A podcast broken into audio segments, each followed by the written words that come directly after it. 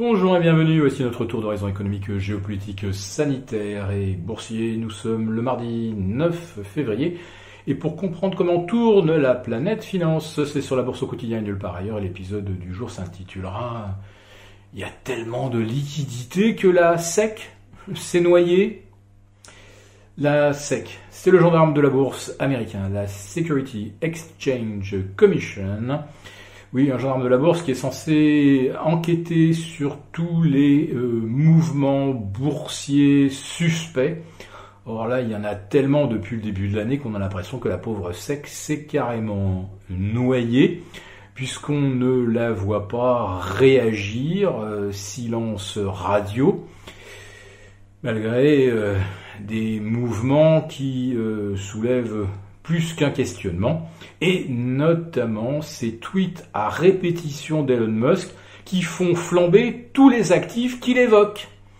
Alors je ne vais pas accuser Elon Musk euh, d'une manipulation euh, à son profit personnel. Oui, ça serait quand même un petit peu gros qu'Elon Musk achète des bitcoins euh, pour sa pomme. Et ensuite euh, modifie son profil en disant hashtag Bitcoin, Elon Musk hashtag, Bitcoin, et puis ensuite acheter du GameStop quand lui en a euh, engrangé des centaines de milliers, ou qu'il, pareil, vous incite à acheter du Dogecoin, après en avoir ramassé quelques millions pour quelques milliers de dollars faisant 150 fois la mise une fois euh, que la folie spéculative a commencé à se euh, déchaîner. Alors si Elon Musk ne l'a pas fait pour son propre compte, euh, comment écarter l'idée que certains dans son entourage n'en aient pas profité? Quant à toute sa communauté de fans qui se fie au gourou et qui se jette sur n'importe quel nom que euh, Elon Musk va lâcher dans un tweet.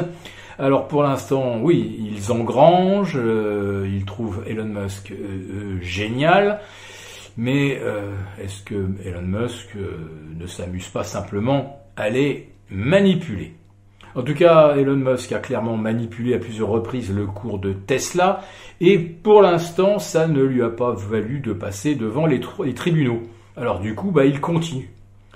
Cependant, euh, Elon Musk ferait bien euh, d'arrêter de fabriquer des voitures parce que ça c'est déficitaire et il ferait mieux effectivement de se consacrer à du trading sur le Bitcoin, sur les cryptos, en fait transformer Tesla en une SPAC, c'est-à-dire un véhicule spéculatif euh, dédié et continuer comme ça de s'amuser à faire décaler les cours en tweetant jusqu'à ce que la Fed éventuellement se réveille, mais je le répète, on a l'impression aujourd'hui que la Fed est complètement noyée. On va revenir maintenant euh, au euh, record en cascade des indices américains, en plus des records sur le Bitcoin à 48 000, sur le Dogecoin à 9 dollars, enfin 0,9 dollars, ça n'a vraiment plus aucun sens. Euh, pour euh, regarder euh, où en sont les indices. Eh bien, le CAC 40 continue de plafonner sous 5007, le DAX sous les 14 000 et l'Eurostox sous les 3670, 3700. Mais les indices USE continuent de s'échapper vers des records et notamment le Russell 2000 qui a gagné 2,5% hier qui a dépassé les 2290 alors qu'on attaquait l'année en dessous des 2000. Euh, Donc plus c'est spéculatif, euh, plus euh, on ignore ce que font les entreprises, et même si elles font du chiffre d'affaires, plus elles explosent à la hausse grâce au forum Reddit ou Wall Street Bets et bien sûr les tweets d'Elon Musk. On est donc dans une véritable hystérie spéculative euh, dont on a l'impression qu'elle peut se poursuivre éternellement.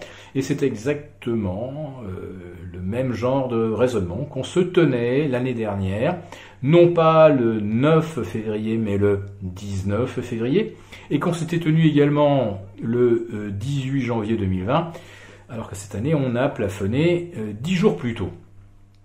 Est-ce qu'on n'est pas en train de revivre exactement la même séquence, tout simplement parce que les automates reproduisent les configurations du passé?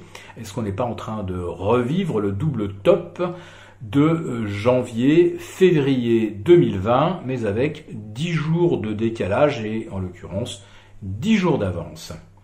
Avec Gilles, on regarde euh, attentivement tous nos oscillateurs, voir s'il n'y en a pas un qui se euh, retourne. Parce que franchement, à 5007, euh, la question se pose vraiment de songer à augmenter les couvertures sur les diverses indices, donc le CAC, le DAX et l'Eurostox notamment.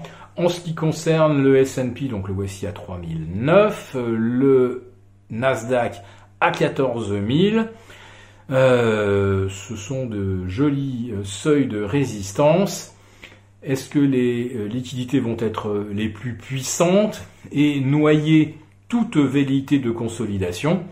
Nous le saurons, à mon avis, sous 48 heures. D'ici là, je vous le répète, je pense que commencer à se couvrir n'est vraiment pas une mesure superflue. Maintenant, le prochain tweet d'Elon Musk nous fera peut-être euh, franchir les 4000 euh, sur le S&P pour, peu qu'il indique euh, hashtag S&P 500.